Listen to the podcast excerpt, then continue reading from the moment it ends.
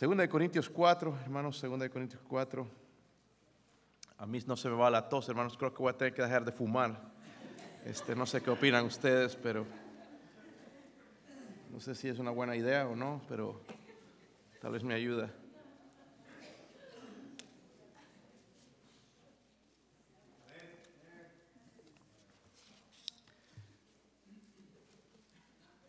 Bueno, hermanos, vamos a ver todo el capítulo, pero no, no ahora, eh, sino quiero que leamos dos versículos y de ahí comencemos ya la, a ver bien el, el capítulo.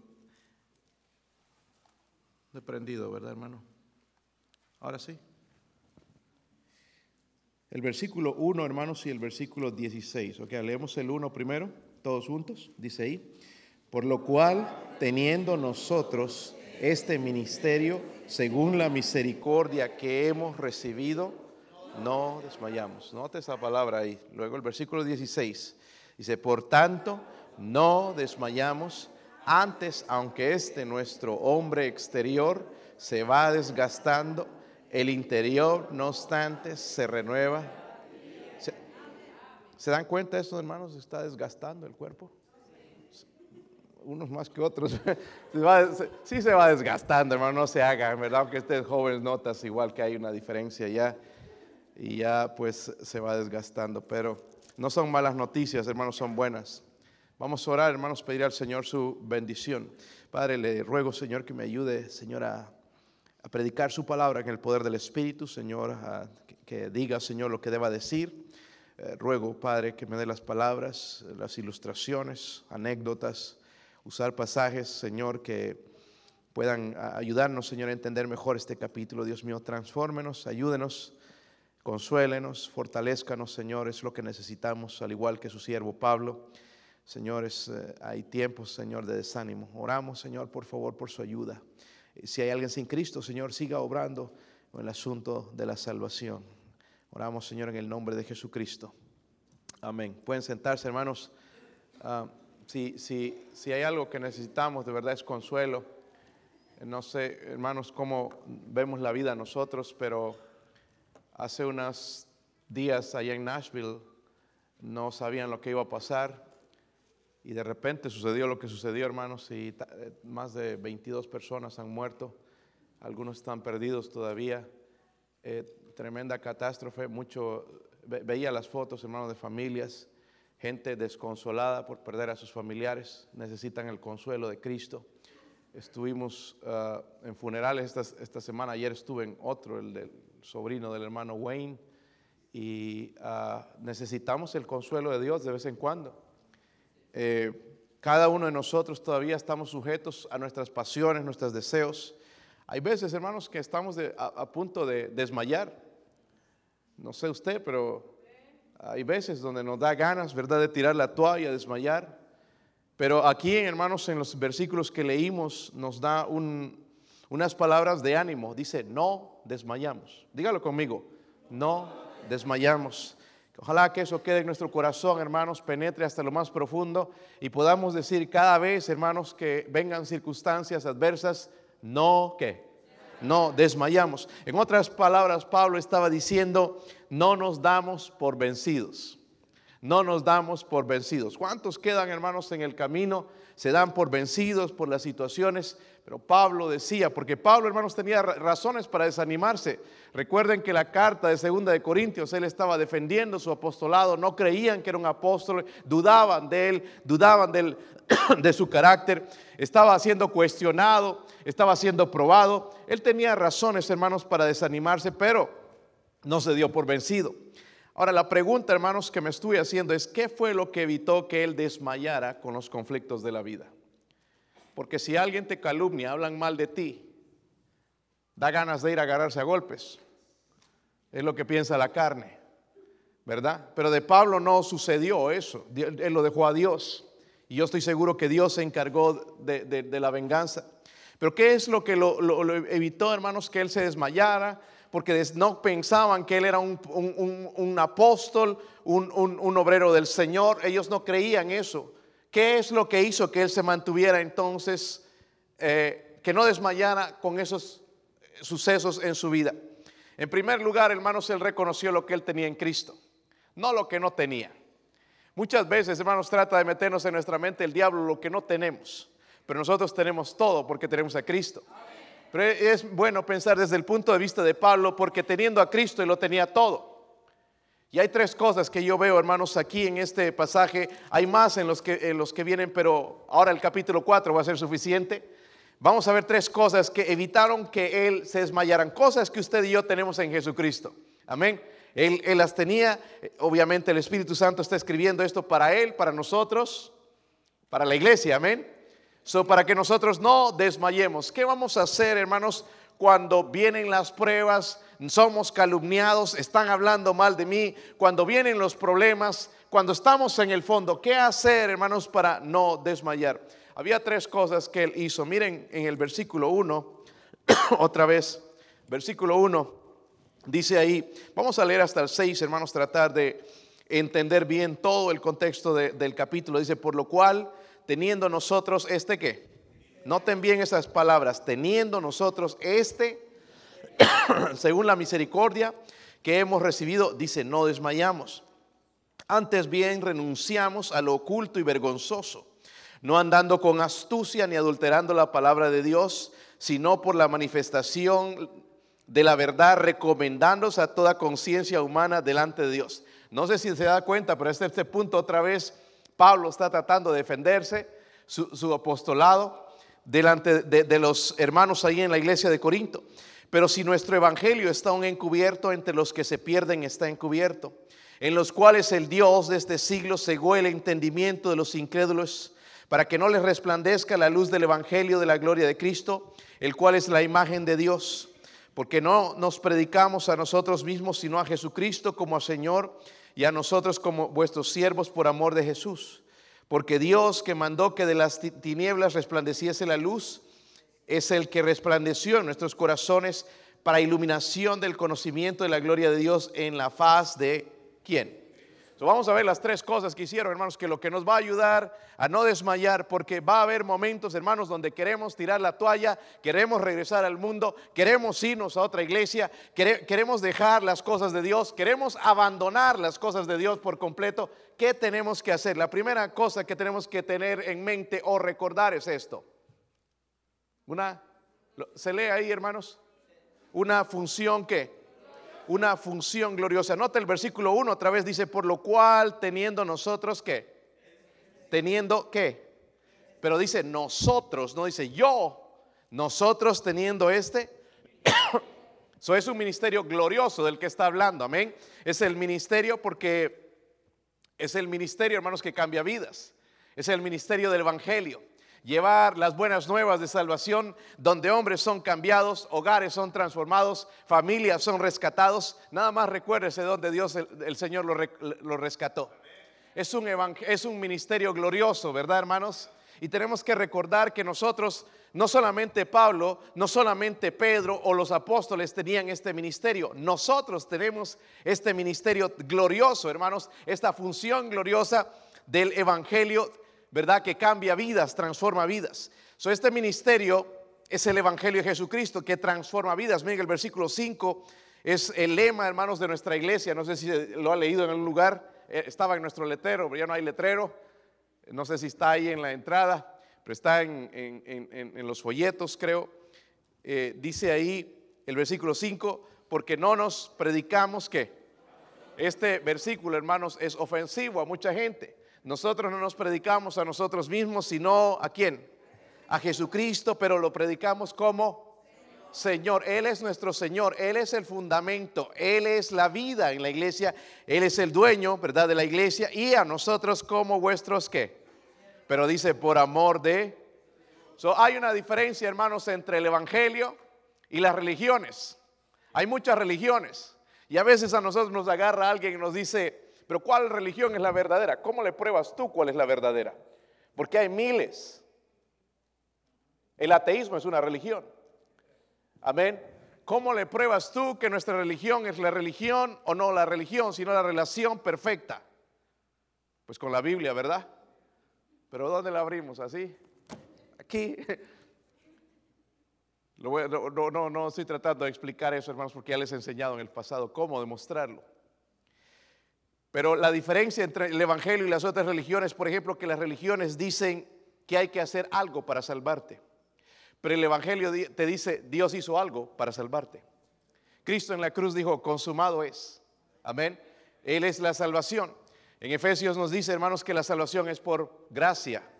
Amén. Es un don de Dios, no por obras, dice, para que nadie se entonces, hermanos, si tan solamente cuando estamos desanimados, cuando estamos decepcionados, cuando estamos a punto de tirar la toalla, ¿por qué no recordamos lo que el Señor hizo por nosotros en darnos este ministerio, esta función gloriosa, este ministerio que pertenece a cada uno de nosotros? El Evangelio transformador.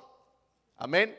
Hoy hablaba con uno de los hombres en una de las empresas y, estábamos hablando, ya veo su cambio, hermanos. Ahora empecé le di un discipulado a otro, al que gané a Cristo hace poco, que guía a Cristo.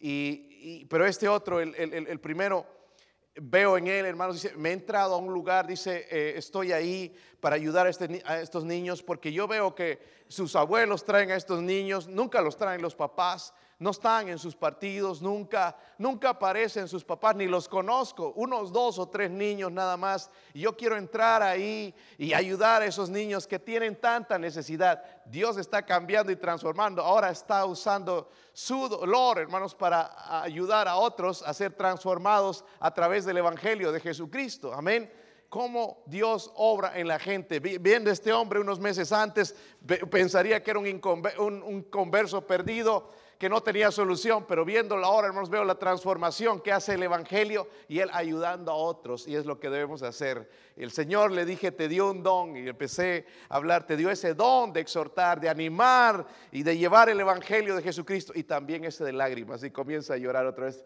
Quisiera tener ese don yo de lágrimas, pero yo no tengo. Hay algunos que sí, ¿verdad? Y creo que es un don las lágrimas. Así que cuando veas a un hombre llorando, hermanos, no le digas, ah, ¿para qué chillas? Los machistas, ¿verdad? Es un regalo de Dios, hermanos. Es un regalo el ver un hombre, hermanos, quebrantado. Yo lo veo a él quebrantado y me toca mi corazón y, me hace ver, hermanos, lo, poco que somos delante de Dios. En verdad me recuerda lo pequeño que somos y lo grande que es nuestro Dios. no se avergüence de eso, hermanos, es un don de Dios. Si reconociéramos, hermanos, el privilegio de ese ministerio glorioso. Ahora lo estamos tratando de llevar a jóvenes, ¿verdad? Y llevar ese ministerio glorioso. Todos tenemos oportunidad.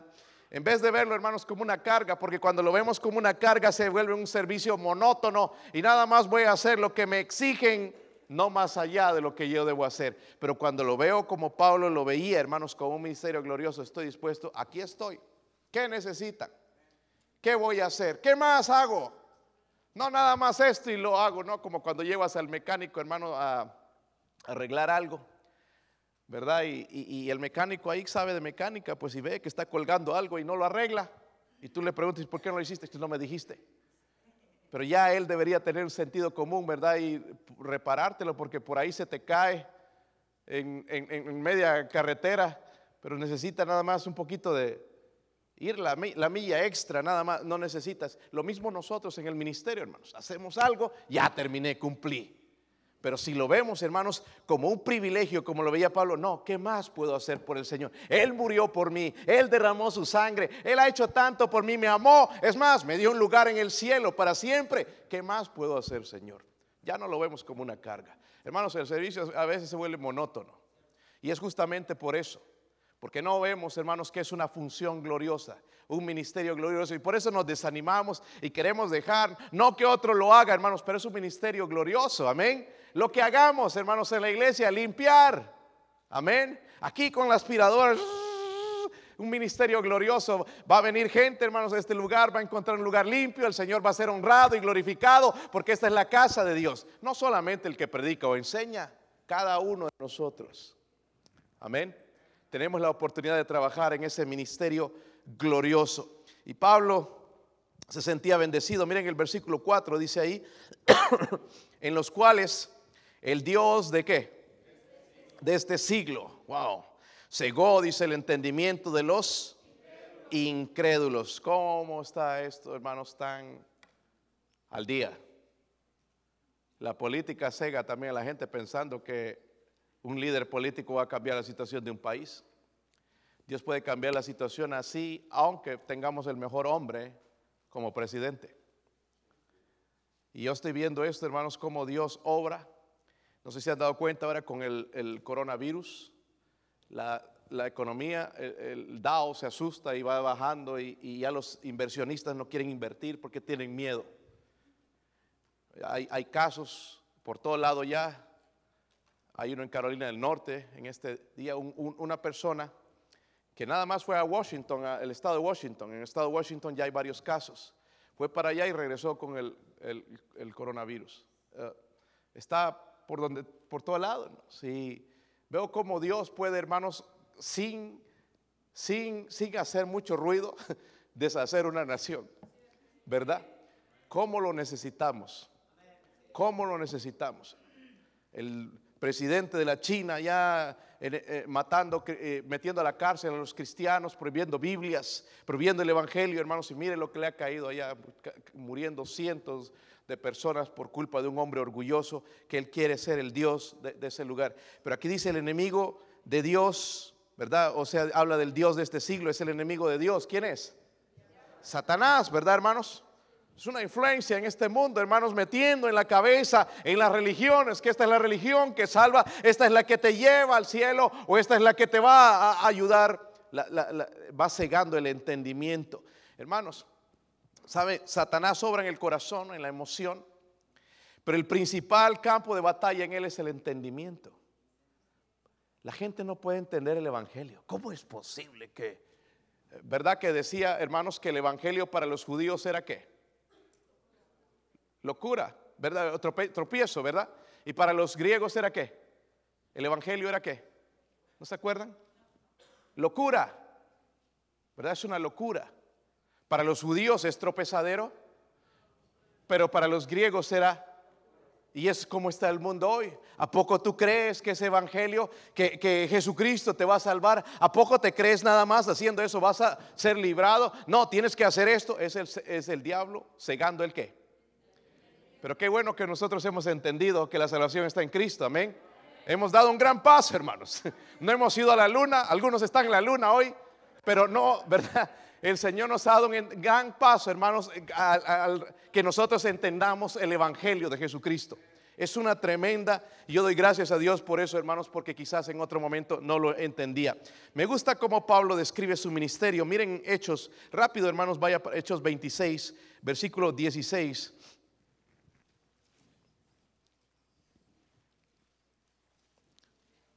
Si tú lees y pides al Señor bendición o entendimiento cuando lees estos pasajes, te, va a ser de mucho ánimo leyendo toda la historia de Pablo. Mira, el Señor le habla a, Pablo después ya de salvarlo. ¿Están ahí, hermanos? Versículo 16, ¿lo tiene? Dice, pero levántate y ponte sobre qué. Porque para esto he aparecido a ti, para ponerte por qué. Wow, por eso le apareció, para ponerte por ministro y testigo de las cosas que has. Saben, hermanos, el Señor nos ha nombrado testigos de las cosas que nosotros hemos visto. Hemos visto que el Señor cambió nuestra vida, nos ha transformado. Somos testigos, ¿verdad? Dice, y de aquellas en que me apareceré a ti, librándote de tu pueblo y de los gentiles, a quienes ahora te qué. Mire, ahora te envío para que abra sus ojos, para que se conviertan de las tinieblas a la luz y de la potestad de Satanás a Dios, para que reciban por la fe que es en mí perdón de pecados y herencia entre los hermanos. Hay veces donde tengo que orar por estos ministerios, por la iglesia. Señor, por favor, déme ese poder, Dios mío, porque la gente está bajo las tinieblas y necesitan la luz de Cristo, necesitan entender, Señor, por favor, si no es por usted, ¿cómo lo hacemos? ¿Cómo hacemos ese ministerio?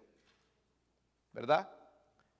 Es difícil, es imposible si no es por medio de Jesucristo. Sabemos cuando estamos desanimados, hermanos, o antes de desanimarnos, debemos considerar el ministerio o la función gloriosa que tenemos en Cristo. Dice un ministerio glorioso que nos ha dado. ¿Para qué no desanimarnos, hermanos? Y podemos compartir. Eso me decía hoy este, este hombre. Yo compartiendo con esta gente me di cuenta que mis problemas son nada en realidad con lo de los otros. Compartiendo el ministerio glorioso de Cristo, hermanos, nos damos cuenta, hermanos, que nuestros problemas en realidad son nada. Amén. Que hay otros en más necesidad. Que hay gente sufriendo en las drogas que no pueden salir, están, están atados a las drogas, están atados a alguna adicción y no pueden salir, quieren ser liberados. Hay gente que me ha dicho, yo quisiera dejar esto de las drogas, yo no quiero esto, vivir en esto, o el alcohol, o cualquier otra cosa, la pornografía, cualquier adicción, están atados, hogares siendo destruidos, gente divorciándose. El otro día fui testigo por primera vez en un estado en varias cortes pero esta fue la primera vez que he estado en una corte con dos personas que se están divorciando. Y qué triste es. Se están peleando los niños. Ahí viene el abogado, va el abogado de uno con el abogado del otro. Allá está por allá en la pareja, aquellos de que se prometieron, hicieron un pacto delante de Dios que hasta que la muerte los separe. Ahora están peleando. Están peleando los niños, están peleando dinero. A esta persona, la mujer le pedía mil cien dólares al mes de child support, de, soporte para los niños. Mil cien. Y él, dijo, bueno, está bien. Usted tiene que trabajar, hermanos, para todos lo sacan de ahí. ¿Entienden? No es que si quieres, ahí lo sacan el dinero, todo el tiempo están sacando ese dinero. Y algo triste. Y veía, hermanos, y, yo veía a la mamá de él que se alegraba ya porque el abogado tengo buenas noticias y se aceptó. Y yo decía, qué triste. No están pensando en estos niños. Están pensando en herirse, pero no en los niños. Pero ahí estoy para ellos. Y no estoy del lado ni uno de un otro, sino de la verdad. Qué triste. Amén. Y todas estas cosas suceden, hermanos, y por eso debemos tener el privilegio de compartir ese misterio glorioso que tenemos. Otra de las cosas que veo que Pablo tenía, hermanos, era esto. Miren ahí en 2 Corintios 4, versículo 7. Dice ahí, si ¿sí lo tienen, hermanos.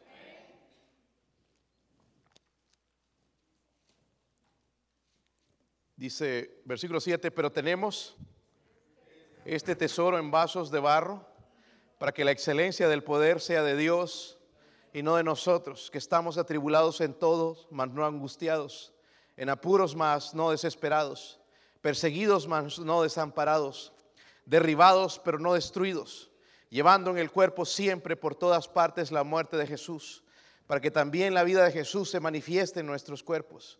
Porque nosotros que vivimos siempre estamos entregados a muerte por causa de Jesús para que también la vida de Jesús se manifieste en nuestra carne mortal. De manera que la muerte actúa en nosotros y en vosotros la... hablamos, hermanos, si usted quiere ser animado, levantado, eh, dejar de estar desanimado, primeramente tenemos que ver que tenemos una función, un ministerio glorioso. Pero segundo, tenemos que ver, hermanos, que hay una fortuna in valuable, una fortuna invaluable. Y trato, hermanos, de ponerlos con la misma letra para que recuerden algo del mensaje por la misericordia de Dios, porque estamos en lo mismo y en lo mismo y dando vueltas y tratando de facilitar el mensaje. Y algunos están hablando y jugando y no poniendo atención. tenemos que abrir una sala ya, hermanos, para los distraídos y porque me distraen a mí, de verdad. Este, no sé ni dónde estoy a veces y es un poquito difícil cuando la gente distrae. Ah, por eso, hermanos, cuando te llama alguien, te mira los ojos, dicen, ¿verdad? Parte, eh, los que van a ir al college, ah, van a llevar una clase quizás que se llama ah, oratoria. Una de las cosas que te van a enseñar es mirar a los ojos. Amén. Es algo que no hacemos, ¿verdad? No miramos a los ojos. Y necesitamos mirar a los ojos, hermanos, para ver de que estamos poniendo atención. por lo menos para que piensen que estamos poniendo atención, ¿verdad? Bien abiertos los ojos, no importa, sí, pero pensando en otra cosa, pero por lo menos abiertos y no distrayendo a, los demás. So dice entonces el versículo 7, tenemos este tesoro en vasos de qué? Para que la excelencia del poder sea de Dios y no, sabemos una fortuna invaluable.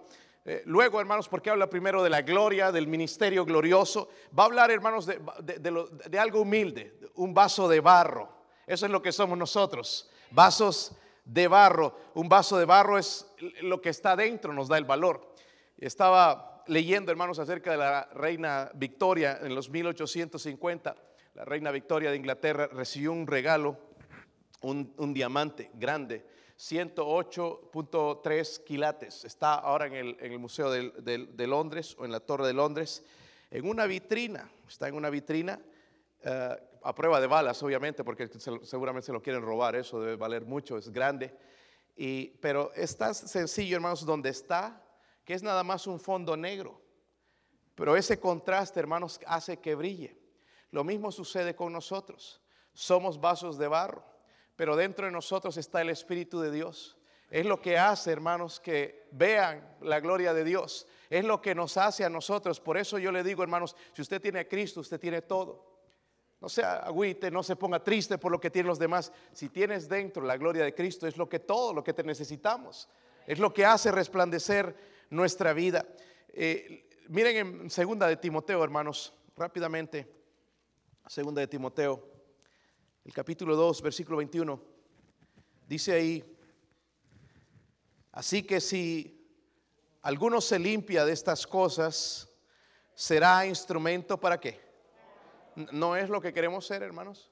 Instrumento para honra, dice santificado, útil al Señor, dispuestos para toda.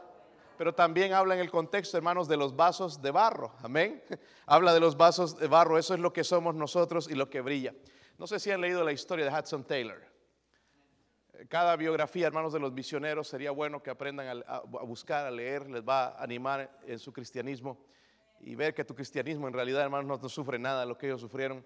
Pero Hudson Taylor, hermanos, fue el primer misionero que llevó el Evangelio a la China. Hudson Taylor dijo esto, hermanos, déjeme leerlo y ponga atención. Dice, todos los gigantes de Dios han sido hombres débiles, que hicieron grandes cosas para Dios debido a que reconocieron que Él estaba en ellos. Tremendo pensamiento. Dijo esto, todos los gigantes de Dios han sido hombres débiles que hicieron grandes cosas para Dios debido a que reconocieron que Él estaba en ellos. Qué lindo es cuando reconocemos que Él está en nosotros. Él puede usarnos. Amén. Él puede darnos la fuerza que necesitamos.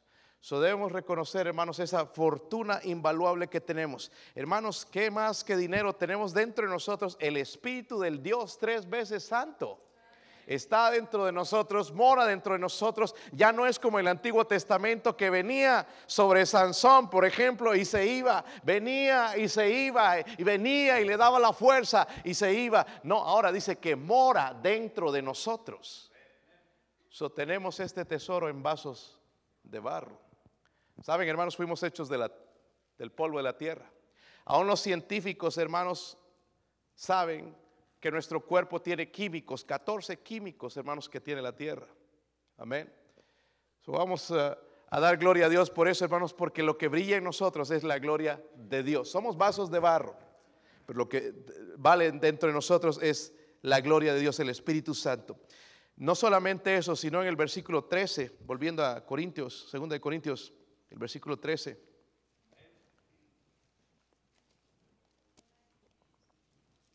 Dice ahí, recuerdan el versículo 7, ¿verdad?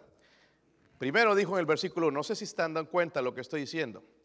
Versículo 1 dijo, teniendo nosotros este qué? Ministerio. Miren el versículo 7, pero tenemos este tesoro. ok, ahora en el versículo 13, pero teniendo el mismo espíritu de fe. Otra cosa que él tenía, conforme a lo que está escrito, Creí por lo cual hablé, nosotros también creemos por lo cual también hablamos, sabiendo que el que resucitó al Señor Jesús, a nosotros también nos resucitará con Jesús y nos presentará juntamente con vosotros. Quiero que vayan, hermanos, al Salmo 116. Salmo 116, versículo 10. Y después, no, pierdan 2 Corintios porque vamos a regresar ahí. Si alguien dijo que la Biblia no es inspirada, esto muestra, hermanos, la inspiración verbal y plenaria de la palabra de Dios. Dice el versículo 10, dice, creí, por tanto que estoy afligido en gran... Esto está citando Pablo. Amén. Pero en el salvo, hermanos, ese, el salmista reconoce que está muy afligido. ¿Alguna vez estado afligido? Ayer yo tuve un mal día. Un mal día. No por los funerales, porque gracias a Dios cada uno de ellos está en el cielo, en un mejor lugar. Pero por otra cosa que me hirió. Y sigue herido mi corazón. Estaba afligido. Pero me fui de rodillas a, buscar al Señor y le dije, Señor, usted sabe cómo estoy. Si nos afligimos de vez en cuando, hermanos. Nos ponemos tristes. Pero note el resto del versículo, porque dice, estando afligido, creí, dice la primera parte. Por tanto, ¿qué? Estando afligido en gran. Solo lo que reconoce el salmista y lo que reconoce Pablo es esto. Es que aún estando afligidos, hermanos, mantenían su fe en Dios. Sí es posible. Aun cuando estamos tristes, nos han herido, nos han pagado mal, o hemos hecho algo, hermanos, de lo cual nos avergonzamos, debemos mantener la fe. Sí podemos, ¿verdad? So, Pablo está citando ese, ese, ese versículo como una consecuencia, hermanos, natural de la fe. A pesar de las aflicciones, nosotros podemos seguir teniendo fe en Dios. Amén. So, tenemos una firme qué? Una firme qué?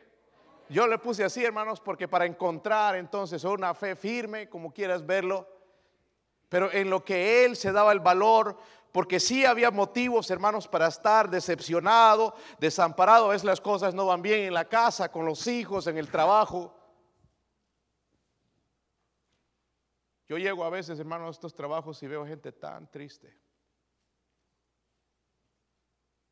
tan miserable sus vidas. Y les texteo y les trato de que se abran porque yo no puedo compartir con ellos el Evangelio a menos que ellos se abran. Y qué duros somos.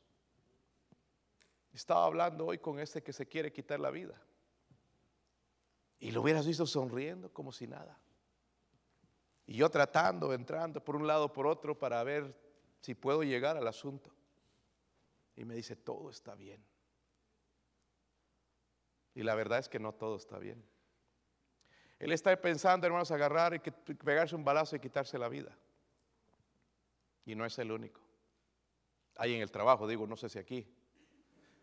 Pero hay por lo menos dos o tres que están pensando hacer eso.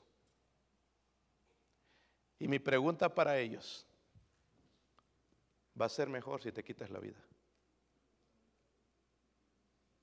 Ahí se queda a pensar. Pero hermanos, a pesar de estar afligidos, nosotros como cristianos seguimos creyendo en Dios. Seguimos confiando en Él. ¿Por qué nos enojamos entonces? Porque van a haber momentos difíciles, hermano, donde yo no, ayer no veía a Dios en ningún lado, Señor, y me ponía de rodillas y oraba, y Señor, hasta el final en la noche, hermanos. Y esta mañana, ¿sabe? Mi Señor es tan bueno, hermanos, que a la una y media me despertó y no podía dormir más. Levántate. Hasta ir entonces a ese lugar a buscarlo a Él y llegar al trono de gracia es donde vino el regocijo otra vez. Eso pasó. Yo sé lo que pasó, es lo que Él dice, pero todo está bien. Y si lo tengo bien con Dios, hermano, no importa si otra persona no lo ha aceptado. Y es lo que quería escuchar de él, de estar haciendo lo correcto. Pero a veces nos encontramos tristes, pero nuestra fe no debe de caer. ¿Sí o no? Van a haber momentos difíciles, hermanos. ¿Qué, ¿Qué, vamos a hacer cuando nos digan tienes una enfermedad o murió fulano, tu papá, tu mamá o tu hermanito? Oh, ¿dónde está Dios? Como los ateos. Dios está en el mismo lugar, hermanos. Estaba pensando en estas familias ahí tan bonitas, todos sus hijos pequeñitos, porque cinco niños murieron y mirando todo eso y, y ahí veo ya la excusa de los ateos. ¿Dónde estaba Dios? Y Dios hay un Dios justo, un Dios bueno. ¿Dónde estaba? ¿Por qué le pasa esto a esos niños? El domingo voy a predicar de eso. Pero nosotros seguimos creyendo en Dios. Si nos va mal, hermanos, en el matrimonio, seguimos creyendo en Dios. Que no, no, ya, ya, va a tirar la toalla, mejor cada quien a su lugar. Si algo así pasara, hermanos, en mi hogar, porque uno nunca sabe. Yo no puedo decir, no, nunca. Hasta ahora las cosas van bien. Creo. Pero si algo nos separara a nosotros, mi esposa tiene el compromiso, ella, de seguir buscando a Dios. Y yo tengo el compromiso de seguir buscando a Dios. Y enseñarle a mis hijos el, mismo camino. No amargarme, llevármelo y sacármelo de la iglesia porque las cosas no funcionaron. Ahora estoy amargado con Dios porque las cosas no han funcionado. ¿Dónde está nuestra fe? Dios sigue siendo Dios, hermanos. Y tenemos que tener esa firme confianza que estamos enfermos, estamos sin dinero, estamos acabados. Pero seguimos teniendo la fe en Dios. Yo le dije, Señor, esta mañana todavía sigo creyendo en ti. Cuando yo dije eso, le gusta al Señor. Le gusta. Mira el versículo 13. Otra vez dice ahí. Pero teniendo el mismo espíritu de qué? Eso habla de una actitud de perspectiva de fe. Es lo que tiene que tener un cristiano, ¿verdad? Hermano, yo estoy cansado de escuchar cristianos que dicen, yo tengo la fe de que todo me va a ir bien. No, eso no es fe. Algunas veces no va a ir bien mal.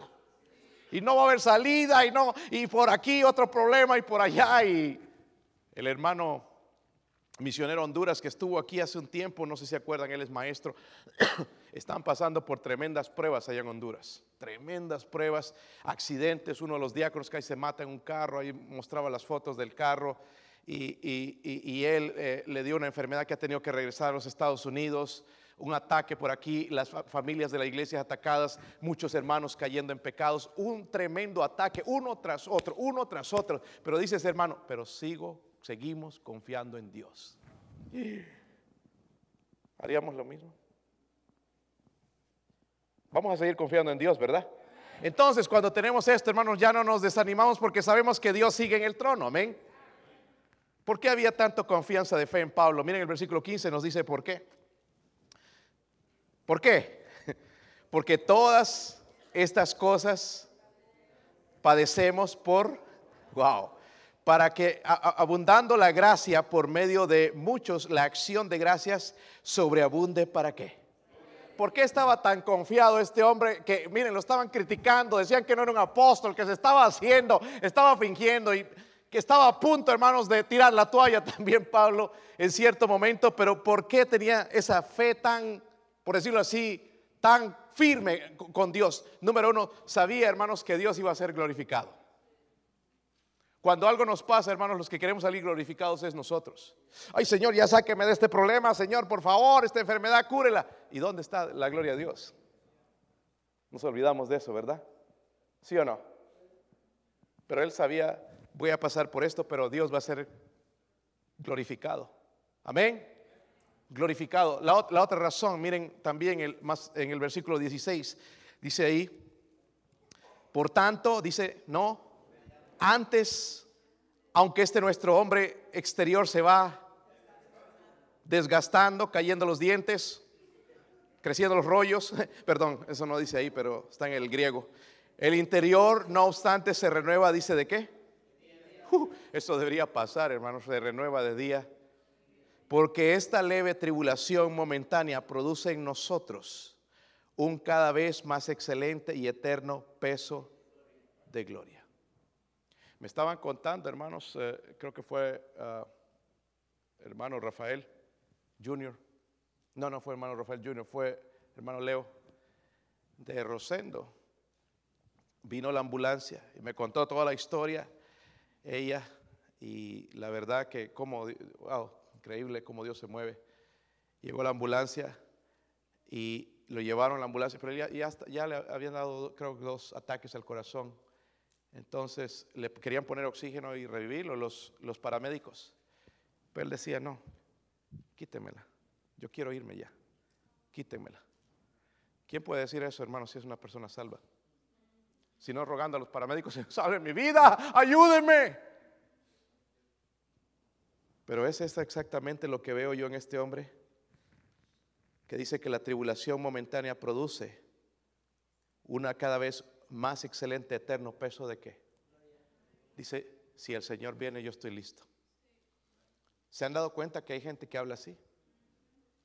Ya no me extiendan la vida, yo, yo ya quiero ir al cielo.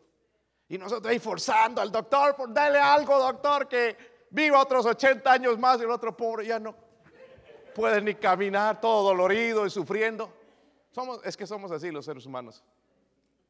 Pero la Biblia dice en Corintios también que dice que absorbida es la muerte en victoria. Amén. Eso es importante, hermanos. Pablo lo veía de esta manera. Él sabía que sus pruebas obraban a favor de Él y no en contra. Todo lo que nos pasa, hermanos, que Dios permite, no nuestros pecados, porque nuestros pecados son consecuencias que debemos pagar el doble de lo que cometemos. Pero cuando Dios permite pruebas, hermanos, no es para nuestro mal, es para nuestro bien. Amén. Es para nuestro bien. ¿Cómo podemos saber, hermano, consolar a una persona que ha perdido un ser querido si nosotros no lo hemos experimentado?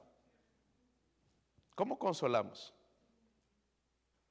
¿Cómo le aconsejamos a alguien que está quiebra económica si nosotros no hemos pasado por eso? ¿Sí o no? ¿Cómo aconsejamos a la gente algo, hermanos, que no sabemos? Dios nos permite pasar por ahí para poder ayudar también a otros. So, no nos, no desmayemos. Mira el versículo 18. Primero él sabía entonces que Dios iba a ser glorificado, por eso su fe grande y que esas pruebas obraban a favor y no en contra de él. Y por último, el versículo 18, ¿lo tienen hermanos? Dice, no mirando nosotros las cosas que se ven, y es lo que más vemos, sino las que no se ven. Pues las cosas que se ven son qué? Wow. Las cosas que se ven son qué? Pero las que no se ven son eternas. El predicador A.W. Tozer dijo esto, el mundo invisible descrito en la Biblia es el único mundo verdadero. Es el único mundo verdadero. Ah, si usted estudia la Biblia, hermanos, ¿por qué, por ejemplo, en, Hebreos 11 tuvieron tremendo éxito los hombres que describe de la fe? Habla de Abraham, de Moisés. Porque ellos, dice la Biblia, hermanos, estaban como viendo al invisible. ¿Quién es ese? Dios. Amén. Ahora, para terminar, hermanos, ahora subirle una vez más ahí en segunda de Pedro 3.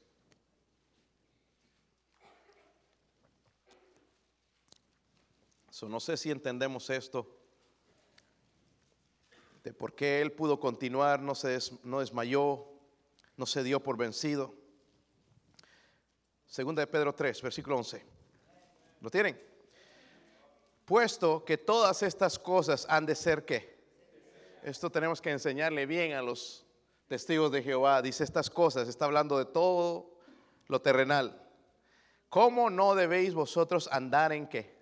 Santa y piadosa manera de vivir, esperando y apresurándoos para la venida del día de Dios, en el cual los cielos encendiéndose serán deshechos y los elementos siendo quemados se fundirán.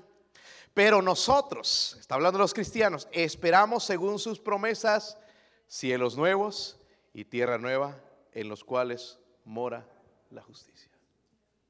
Una firme confianza.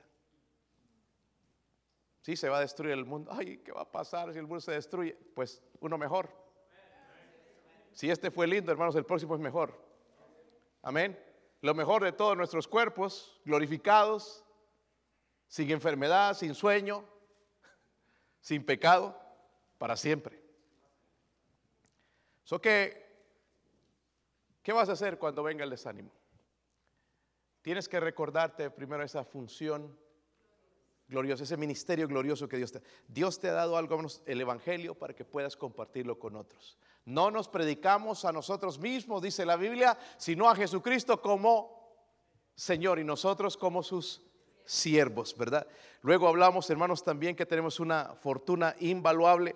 Él nos dice, tenemos este tesoro. ¿Cuál tesoro? El Espíritu Santo en vasos de barro, eso somos nosotros, para que la excelencia del poder sea de Dios y no de nosotros. Y por último, recordar eso también, el versículo 13 decía, pero teniendo el mismo espíritu que de fe, una firme, hermanos, no, no nos demos por vencidos. Yo sé que la mayoría no pudo venir, quizás algunos están escuchando, pero no nos demos por vencidos. No nos vayamos tras el mundo, el mundo nada trae. Recuerde que lo que se ve es temporal, pero las cosas que no se ven, dice, son eternas. Trabajemos por lo eterno, hermanos. La Biblia dice hacer tesoros en el cielo. Por eso, hermanos, no desmayamos. Nos van a preguntar, ¿y cómo le haces tú? Todas estas cosas me ayudan, me fortalece el Señor. Estoy agarrado en lo invisible, en el invisible. Amén. No desmayamos. ¿Y cómo le haces en la prueba? La fe, una fe firme en Dios. Pues vamos a orar, hermanos, vamos a ponernos de pie. Vamos a dejarlo ahí. Si usted pasa por desánimo, recuerda esas tres cosas.